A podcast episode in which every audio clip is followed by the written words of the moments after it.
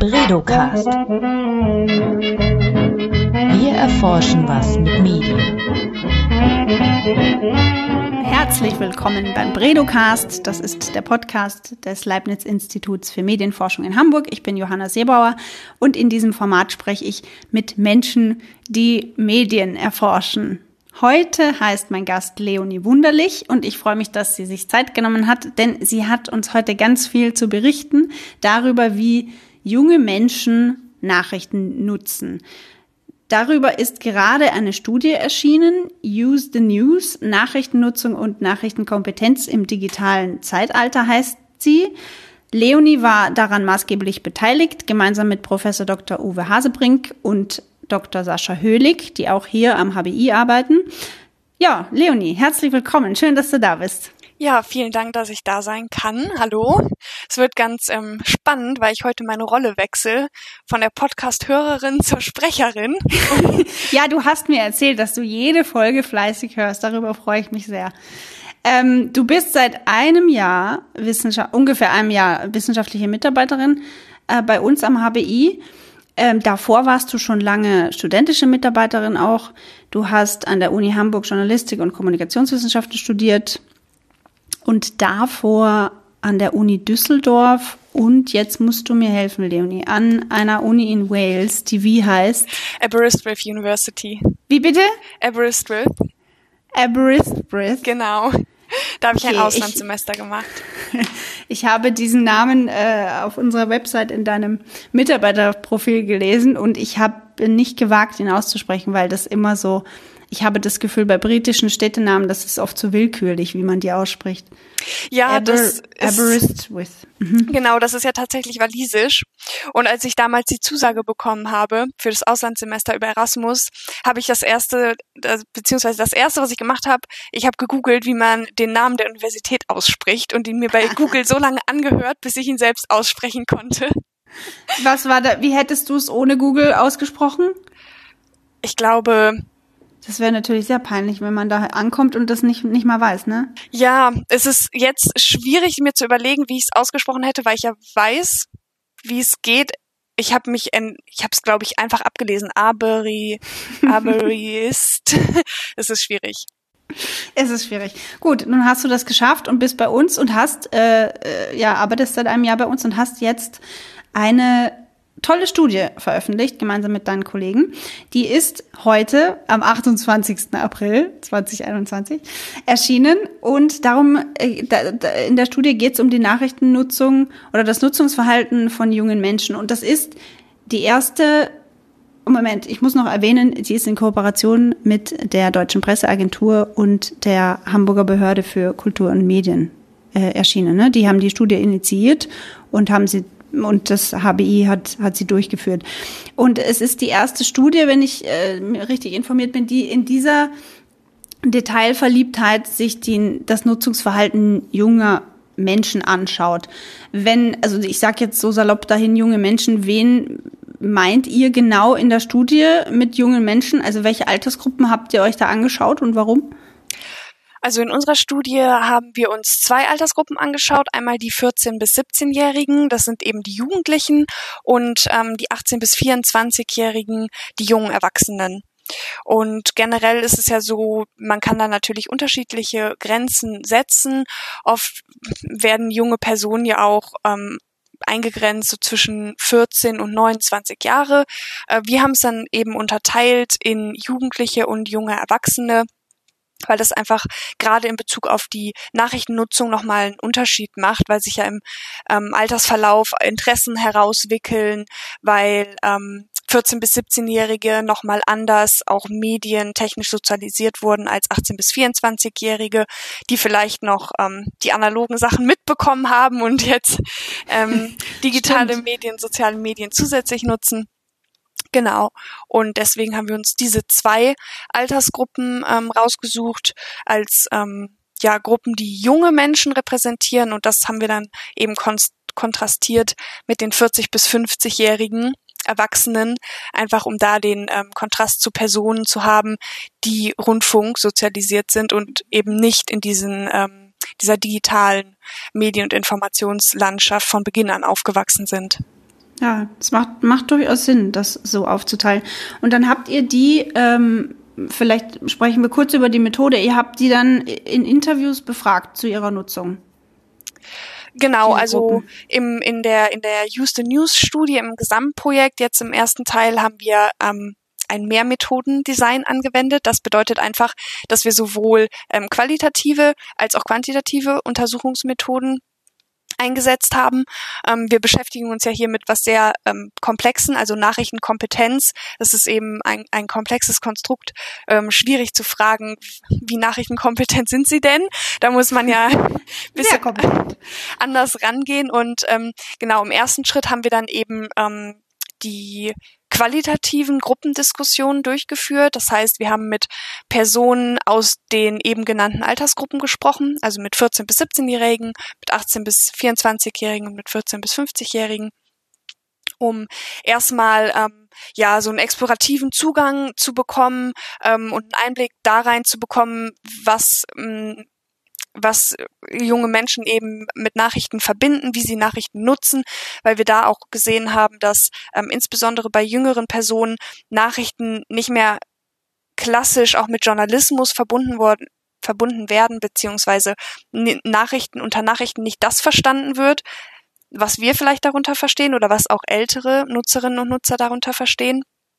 Und um da erstmal einen Einblick zu bekommen, haben wir diese Gruppendiskussion durchgeführt und im zweiten Schritt haben wir dann die quantitative Befragung gemacht ähm, und haben dann jeweils 500 Personen auch aus den drei Altersgruppen ähm, face-to-face befragt, beziehungsweise das Ganze hat das ähm, Jim-Institut übernommen. Die äh, Interviewerinnen und Interviewer des Instituts sind dann ausgeschwört und haben wirklich ähm, ja persönlich diese Interviews geführt. Hm. Also da sind, ist eine ganze Masse an, an äh, Daten zusammengekommen an, durch diese vielen Interviews. Ich fand das jetzt spannend, was du gesagt hast, dass der Begriff Nachrichten so anders bewertet wird. Wir, also die, die Gruppe der 40-Jährigen hat wahrscheinlich, was verstehen die darunter? Die, die Tagesschau und einfach das, was man in der Zeitung eben als Nachrichten liest. Genau. Und was würden, was, was ist für junge Menschen, was, was verstehen die unter dem Begriff Nachrichten? Genau, also es ist eben so, dass ähm, gerade ältere Personen ähm, Nachrichten noch mit diesem klassischen Konzept Journalismus verbinden. Also Nachrichten kommen im Fernsehen oder die kann man in der Tageszeitung, egal jetzt ob Print oder ähm, online, lesen. Es sind eben gut, gut recherchierte Informationen und da assoziieren ältere Personen einfach eben, wie gesagt, Journalismus, Objektivität, diese klassischen auch Qualitätskriterien mit. Mhm. Und ähm, was wir halt merken, ist, dass bei jüngeren Personen, die ja in einer ganz anderen Informationsumgebung aufwachsen und sich ja auch ganz anders informieren, dass da Nachrichten nicht mehr diesem klassischen Konzept Journalismus verbunden werden. Also ähm, da spielt natürlich auch mit rein, dass sich äh, junge Menschen viel in sozialen Medien bewegen, wo ja nicht nur klassische Nachrichtenanbieter ihre Inhalte verbreiten, sondern auch ja ganz viele andere meinungsstarke Akteure unterwegs sind dass ähm, die jungen Personen, wie eben angesprochen, auch natürlich andere ähm, Themen interessant finden.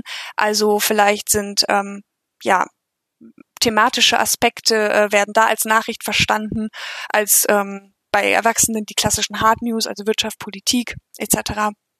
Genau. Aber ähm, das ist eine gute Frage, was ähm, was Nachrichten für junge Menschen ja. sind. Das äh, wird auch ja erforscht. Das ist halt ganz ganz interessant, weil ähm, immer darüber gesprochen wird, wie, wie nutzen Menschen Nachrichten. Aber ähm, da muss man ja erstmal sich auf eine gemeinsame, ähm, einen gemeinsamen Begriff ähm, irgendwie ja einigen. Und das ist auch einer der Gründe, also dieses veränderte Nachrichtenverständnis ist einer der Gründe, weshalb wir in den Gruppendiskussionen den Begriff Nachricht auch vermieden haben. Also wir haben immer darüber Ach, gesprochen, okay. ähm, wie informiert ihr euch, ähm, wie haltet ihr euch auf dem Laufenden über das, was in Deutschland und der Welt passiert. Und auch in dem Fragebogen haben die Interviewerinnen und Interviewer, also in der Face-to-Face-Befragung, darauf geachtet, dass es um sich informieren geht. Weil man eben nicht davon ausgehen kann, dass alle Befragten, vor allem wenn man so eine Altersspanne abdeckt, ein gleiches Verständnis von Nachrichten haben. Ja, und das ist Und war genau. euch das schon von Anfang an klar, dass das so sein wird, dass dass die junge Menschen, wenn die wenn die den Begriff Nachrichten hören, was ganz anderes darunter verstehen? Oder hat sich das während der äh, Interviews ergeben. Aber das musstet ihr ja eigentlich vorher schon festlegen, ne? Genau, aber da wissen wir aus anderen Studien, dass es eben diesen ähm, Wandel im Verständnis von Nachrichten gibt, was ja auch gerade ähm, für ja eben diese standardisierten Umfragen, dass es da wichtig ist, ähm, beziehungsweise dass man da einfach zu anderen Ergebnissen kommt, je nachdem, was Menschen unter Nachrichten denn verstehen.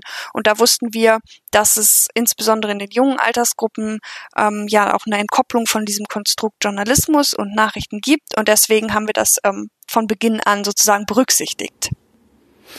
Ähm, ich werfe dir jetzt so ein Klischee entgegen, eine Klischeefrage oder eine, eine Feststellung. Junge Menschen äh, interessieren sich eigentlich gar nicht für journalistische Nachrichten. Stimmt das?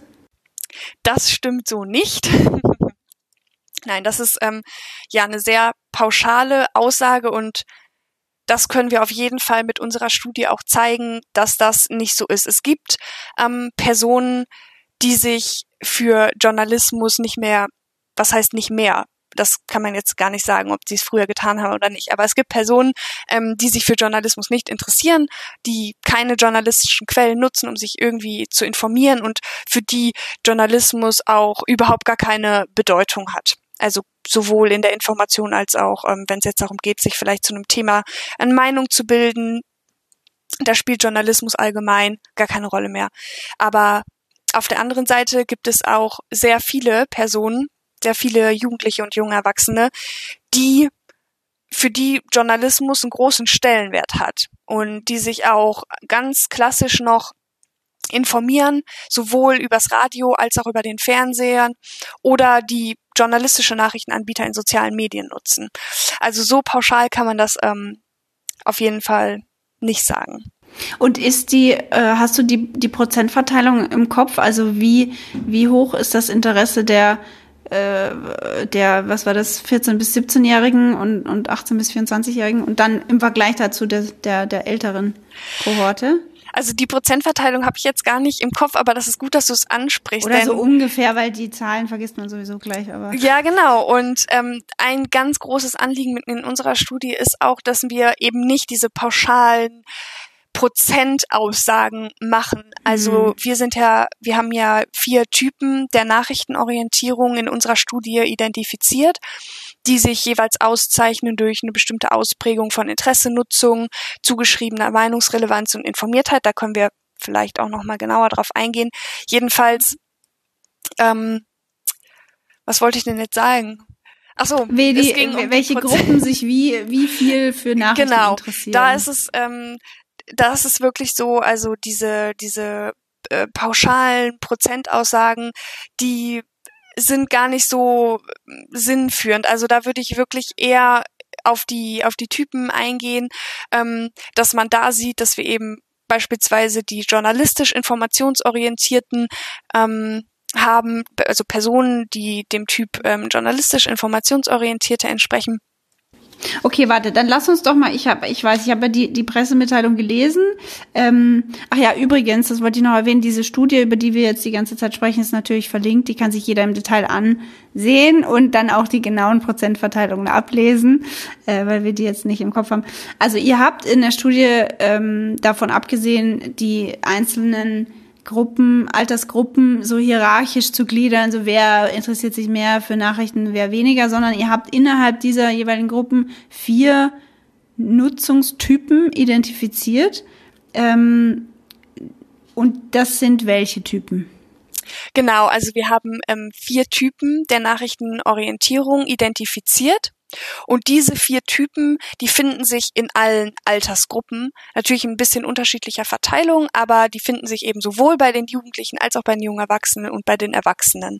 Und ähm, diese vier Typen, das sind einmal die journalistisch informationsorientierten, das ähm, bedeutet, das sind Personen, die generell ein äh, hohes Nachrichteninteresse haben, die auch ähm, viel journalistische Angebote nutzen. Dementsprechend haben diese journalistischen Angebote für diese Person auch eine, eine hohe Meinungsbildungsrelevanz und die würden sich insgesamt auch als gut informiert einschätzen.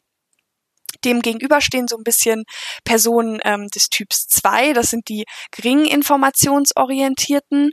Die haben ein geringes Interesse an Nachrichten über das aktuelle Geschehen.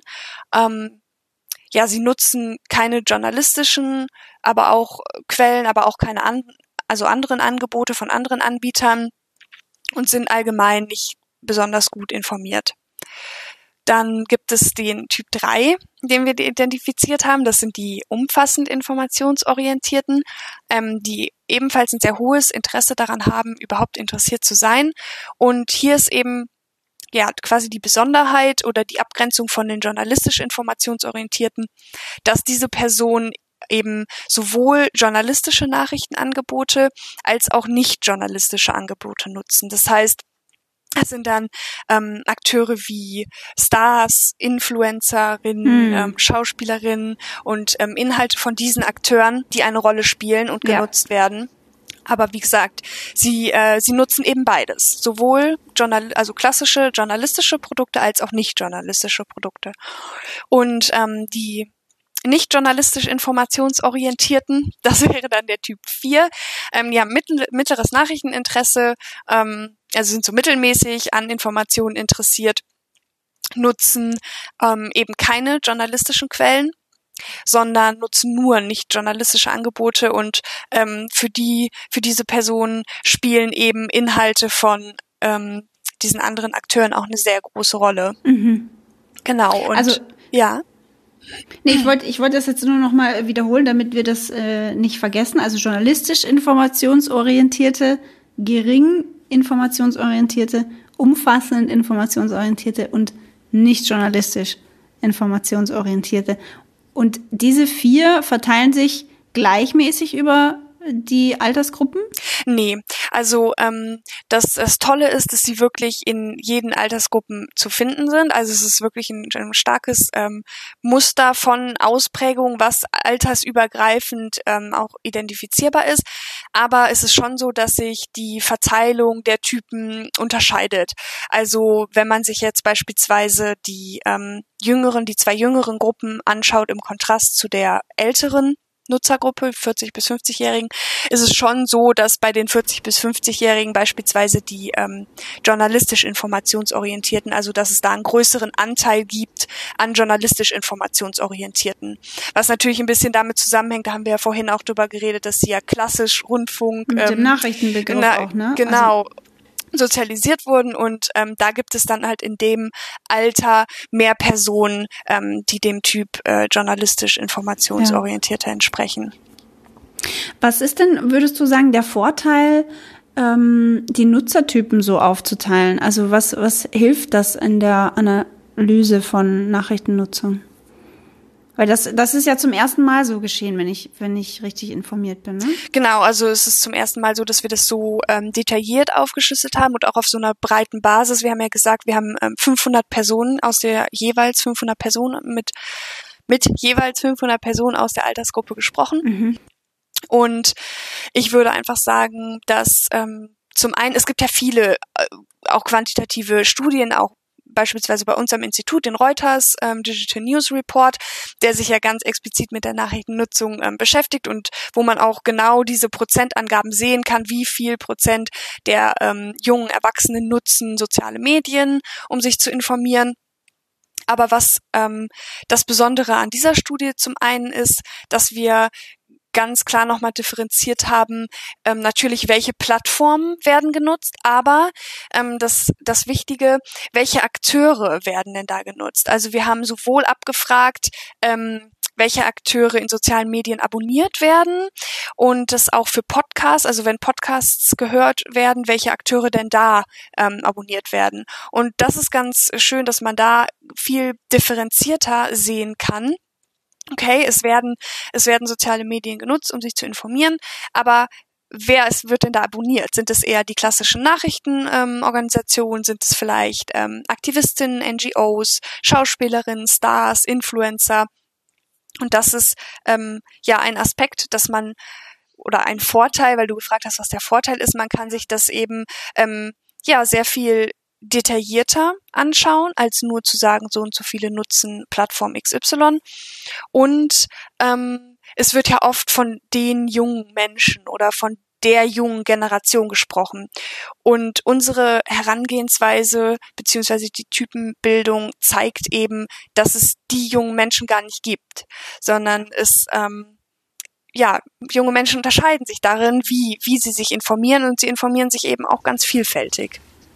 Kannst du da ein paar Beispiele nennen? Du hast ja jetzt gerade gesagt, ihr habt euch angeschaut, welche Kanäle werden da abonniert äh, auf den diversen Plattformen, welche Influencer sind da am, am ähm, beliebtesten oder ja, was ist so das, wie, wie stellen sich junge Menschen ihren Informationsmix zusammen?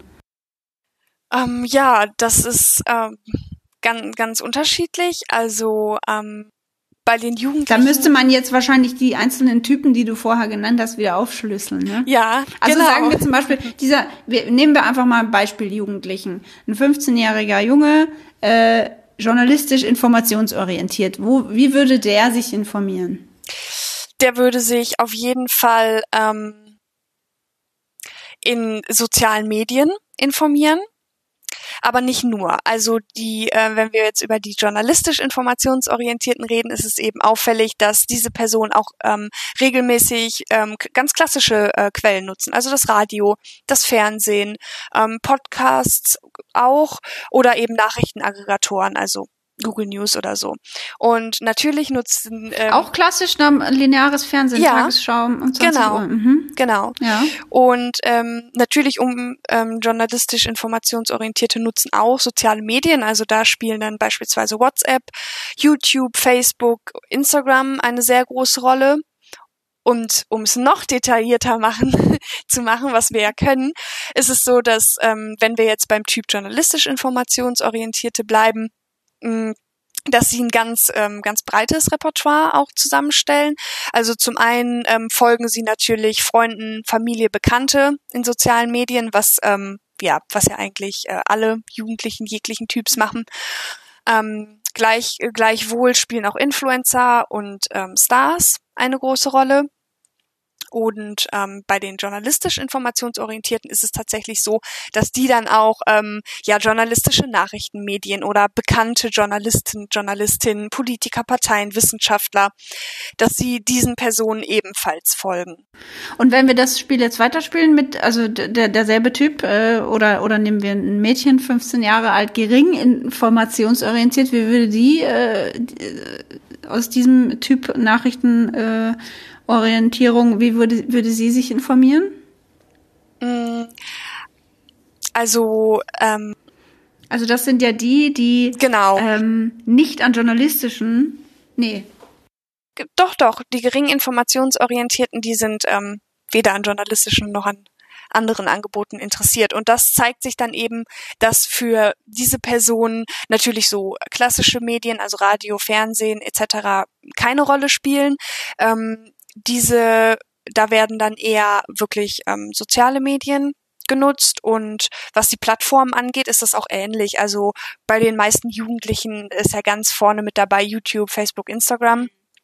Und ähm, sie, sie, sie, sie wäre dann auf äh, YouTube und, und Instagram und TikTok und so weiter zum Entertainment eigentlich und nicht um sich über Neuigkeiten zu informieren. Ja, genau. Also journalistische Angebote, journalistische Nachrichtenmedien etc. spielen da gar keine Rolle. Also ähm, Akteure, die von den gering informationsorientierten abonniert werden, sind wirklich ähm, Freunde und Familie, Influencerinnen, Stars. Also ähm, ja, umfassend informationsorientiert. Ich glaube, da würde ich mich selber, wenn man sich so selber rein kategorisieren darf, ich glaube, das wäre ich, weil ich interessiere mich schon so, was in der Welt passiert, aber ich möchte auch wissen, was es für Gossip in Hollywood gibt, tatsächlich. Ja. Ähm, könnte man da so, so zusammenfassen, dass das umfassend informationsorientiert ist?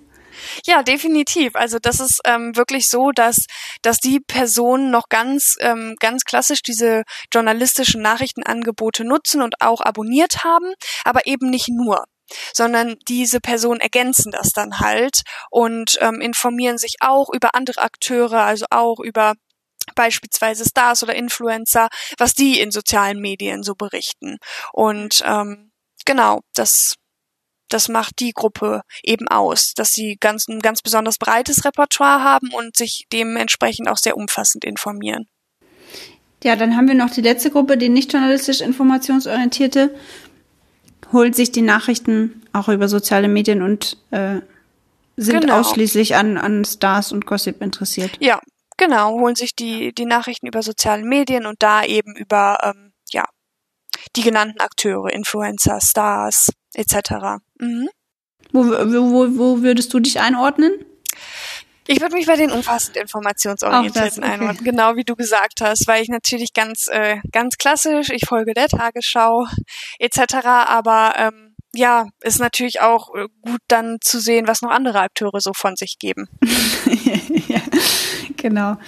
Äh, okay, und ähm, jetzt ist es ja so, ihr habt bei der Studie, und das ist das Interessante, ähm, nicht nur aufgeschlüsselt, wie Nachrichtennutzung in den verschiedenen Altersgruppen aussieht, sondern auch Handlungsempfehlungen für journalistische Medien ähm, angeboten. Ähm, kannst du darüber ein bisschen was sagen? Also da ging es darum, äh, um, um Medien irgendwie äh, ähm, Hinweise an die Hand zu geben, wie man junge Menschen mit Medien, mit journalistischen Angeboten erreicht. Genau, also das hatten wir vorhin angesprochen. Unsere ähm, Partner sind ja unter anderem die, die DPA ähm, und das äh, Amt für Medien und Kultur. Und von vornherein war es eigentlich wichtig, dass wir natürlich wissenschaftliche Erkenntnisse generieren, weil die super einfach super spannend sind, aber dass auch ein Wissenstransfer stattfindet, also dass wir auf Grundlage dieser wissenschaftlichen Erkenntnisse eben Handlungsempfehlungen ableiten können, sowohl für Nachrichtenanbieter als auch für Bildungsinstitutionen. Und ähm, darüber haben wir jetzt noch gar nicht so gesprochen, ähm, weil wir uns auf die Typen äh, fokussiert haben. Aber wir haben in, in unserer Studie ja auch ähm, nicht nur gefragt, welche Plattformen genutzt werden, welche Akteure abonniert werden, sondern auch generell ähm, sind wir darauf eingegangen, wie ähm, Jugendliche und junge Erwachsene die journalistische Berichterstattung beispielsweise bewerten, beziehungsweise was sie davon erwarten. Und da kann man eben sehen, dass äh, viele, dass vielen, vielen der Befragten ähm, beispielsweise der Bezug, der ähm, persönliche Bezug der berichteten Themen fehlt, beziehungsweise die, die Relevanz der berichteten Themen fürs eigene Leben, dass sie diese Relevanz ähm, vermissen.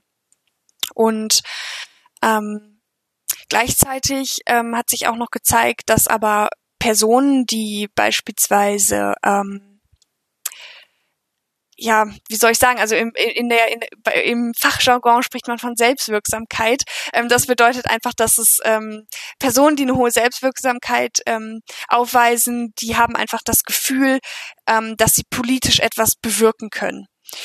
Und ähm, genau, es hat sich eben gezeigt, dass Personen, die der Meinung sind, ich kann politisch auch etwas bewirken, es zählt, was ich tue, dass die sich auch viel mehr interessieren für das, was, äh, was passiert. Und ähm, ja, warum erzähle ich das alles? Weil du nach den Handlungsempfehlungen gefragt hast, die Genau. natürlich so ein bisschen auf den ähm, Erkenntnissen aufbauen. Ja, du hast erzählt, wie, äh, wie junge Menschen die, die Journa- Journ- den Journalismus eigentlich wahrnehmen und, und, und wie sehr sie den in, ihren, in, ihren, in ihr Leben reinlassen. Ja. Was für einen Stellenwert der in ihrem Leben hat. Und, und Leute, die das Gefühl haben, dass sie nicht Opfer der, des Weltgeschehens sind oder der Politik, sondern dass sie selber was bewirken können, die selbst wirksam sind, haben natürlich ein größeres Interesse an journalistischer Berichterstattung über das Weltgeschehen. So habe ich das jetzt verstanden, was du gesagt hast. Genau. Und ähm, ja, dementsprechend haben wir dann eben sozusagen ähm, abgeleitet äh, für, für Nachrichtenanbieter, dass ähm, sie sich beispielsweise bei der Entwicklung ähm, neuer Produkte oder beim Ausprobieren von ähm, Angeboten, die zugeschnitten sind für, für junge Personen, daran orientieren können, dass sie beispielsweise die Relevanz, also die Relevanz ihrer Inhalte deutlich machen oder auch Anknüpfungspunkte herstellen, ähm, die Jugendliche eben aufnehmen können und ähm, darüber ja sozusagen ähm, dass ihnen einfach gezeigt wird, äh, warum es wichtig, also warum das Berichtete wichtig für sie ist und welche persönliche Relevanz das auch haben kann. Und gleichzeitig haben wir ja gesehen, dass ähm, ja viele Menschen eben soziale Medien nutzen, zwar nicht primär für Nachrichten, aber sie kommen da natürlich auch mit Nachrichten in Kontakt. Und da ist es eben ganz wichtig, dass bei diesem ersten Kontakt sozusagen schon der Mehrwert auch von journalistischen Inhalten deutlich wird. Denn wie wir gesehen haben, für viele ist es ja so, dass nicht nur Journalismus genutzt wird und auch wichtig ist, sondern auch andere Akteure. Und da muss der Journalismus sich natürlich ganz klar abgrenzen. Und das geht eben ja durch durch ähm, gut recherchierte Inhalte, durch ähm, objektive Inhalte und dadurch, dass der Mehrwert einfach deutlich wird. Und ähm, ja, die, die Empfehlungen für Bildungsinstitution, Bildungsinstitutionen, die orientieren sich auch ein bisschen daran. Ähm, natürlich ist es erstmal wichtig, schon früh zu vermitteln, ähm, warum macht es denn Sinn, sich zu informieren? Also was bringt mir das ähm, fürs eigene Leben? Und da kann man auch eben wieder auf diese Anschlussmöglichkeiten angehen. Es wird ja viel immer ähm, auch darüber gesprochen, dass es wichtig ist, sich zu informieren, um an Wahlen teilzunehmen. Aber es gibt ja noch mehr Möglichkeiten, sich auch zu beteiligen und dass da vielleicht ähm, ja einfach herausgearbeitet wird, was das denn für einen Mehrwert haben kann, sich zu informieren. Mhm. Und ähm, ja gleichzeitig, dass wenn Interesse vorhanden ist, dann auch verdeutlicht wird, ähm, wie Journalisten beispielsweise arbeiten oder wodurch sich Journalismus eben von anderen Akteuren abgrenzt. Das heißt ganz konkret Medien, mehr Medienbildung in der in der klassischen Schullaufbahn. Ja, auf jeden Fall. Wir haben ja ähm, wir haben so viel abgefragt. Wir haben in unserem Fragebogen auch ähm, ja sozusagen so einen Wissensindikator angewendet. Das heißt, wir haben ähm, verschiedene Fragen gestellt zum zum Bereich ähm, Politik und Gesellschaft, äh, zum Bereich Medien und Journalismus und zum Bereich Aktuelles. Und da hat sich eben gezeigt, dass auch typenübergreifend viele Jugendliche und junge Erwachsene gar nicht wissen, beispielsweise, was für ein Mediensystem wir hier in Deutschland haben oder ähm, wie Journalisten und Journalistinnen arbeiten. Und ähm, genau deswegen ist es natürlich auch wichtig, das erstmal zu vermitteln. Mhm. Also dieses Habt ihr äh, auch gefragt, wie konkret wie junge Menschen zum öffentlich-rechtlichen Rundfunk stehen oder was das für sie bedeutet überhaupt? Nee, also so, ähm, so detailliert haben wir das nicht, gem nicht gemacht. Also wir haben eben aus diesen drei eben genannten Bereichen jeweils zwei Fragen gestellt, die so ein bisschen ähm, ja, also auf das Demokratie und Politik abgezielt haben oder Journalismus und ähm, Medien, aber also auch die Vertrauensfrage, die haben wir jetzt in unserer Umfrage äh, nicht behandelt. Und meinst du, weil du, du hast vorher äh, schon angeschnitten, dass für junge Menschen auch andere Akteure, nicht nur die klassischen journalistischen Akteure eine Rolle spielen im, im, in ihrem Informationsverhalten. Meinst du, dass klassisch journalistische Akteure ihre ähm, Hoheit verlieren an Influencer? Kann man das so sagen? Also klassische Journalisten versus äh, YouTube-Influencer oder Instagrammer, die den jungen Leuten was erzählen wollen?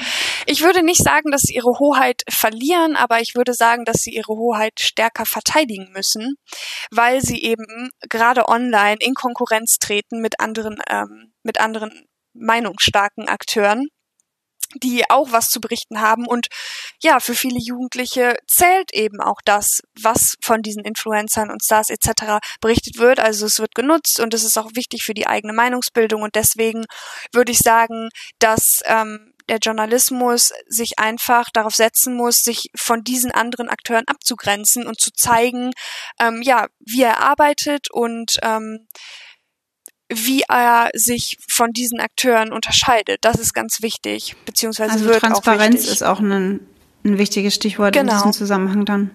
Arbeitsweisen offenlegen und so weiter. Gut, ähm, ich glaube, wir sind schon langsam am Ende. Lass mich mal auf die Zeit gucken. Ja, wir haben schon ordentlich was äh, geschafft gerade. Ähm, hast du das Gefühl, dass wir irgendwas noch, äh, noch erwähnen sollen? Wir haben jetzt die Handlungsempfehlungen besprochen, die im Übrigen auch erscheinen werden als Publikation. Habe ich recht? Oder ist das alles in der Studie zusammengefasst? Das ist alles im ähm, heute veröffentlichten Report zusammengefasst. Ähm, genau, als letztes Kapitel sozusagen dann ähm, die Handlungsempfehlungen so ein bisschen herausgearbeitet in einmal ähm, in Richtung Journalismus, Nachrichtenanbieter und einmal in ähm, Richtung Bildungsinstitutionen. Genau, das kann man dann auch sehr detaillierter nachlesen. Der, der geneigte Journalist, die geneigte Journalistin kann sich das äh, downloaden und dann nochmal in Ruhe durchlesen ähm, hinsichtlich äh, des ähm, ich will nicht sagen Kampfes, aber äh, der, der Verteidigung des Journalismus gegenüber anderen Akteuren, die äh, zunehmend eine Rolle spielen für junge Menschen. Ähm, ja, dann ich danke dir recht herzlich, Leonie, für diese, für diese erhellende halbe Stunde über äh, Nachrichtennutzung junger Menschen. Wer noch mehr über unser Institut und unsere Forschung erfahren will, der kann das online tun unter leibniz-hbi.de. Wer Fragen an das Podcast-Team hat, der schreibt uns eine Mail am besten unter podcast@ leibniz-hbi.de. Man kann uns auch auf Twitter folgen. At Bredo Institut heißen wir da und berichten dort auch regelmäßig über das, was wir so tun. Ja, dann danke ich fürs Zuhören und ähm, ja, Leonie, willst du noch irgendwas sagen? Ähm. Ansonsten bleibt uns nur noch Tschüss zu sagen. Nee, ähm, vielen Dank, dass ich hier im Podcast dabei sein durfte und über die Houston News Studie berichten durfte ist wirklich eine ganz, ganz tolle und spannende Studie und ähm, ja, ich hoffe, dass ich so einen kleinen Einblick da reingeben konnte. Auf jeden Fall, das konntest du. Äh, ja, vielen Dank, Leonie. Und äh, wir, ich, ich hoffe, wir, wir wiederholen das bald mal wieder. tschüss, tschüss. Bredocast. Wir erforschen was mit Medien.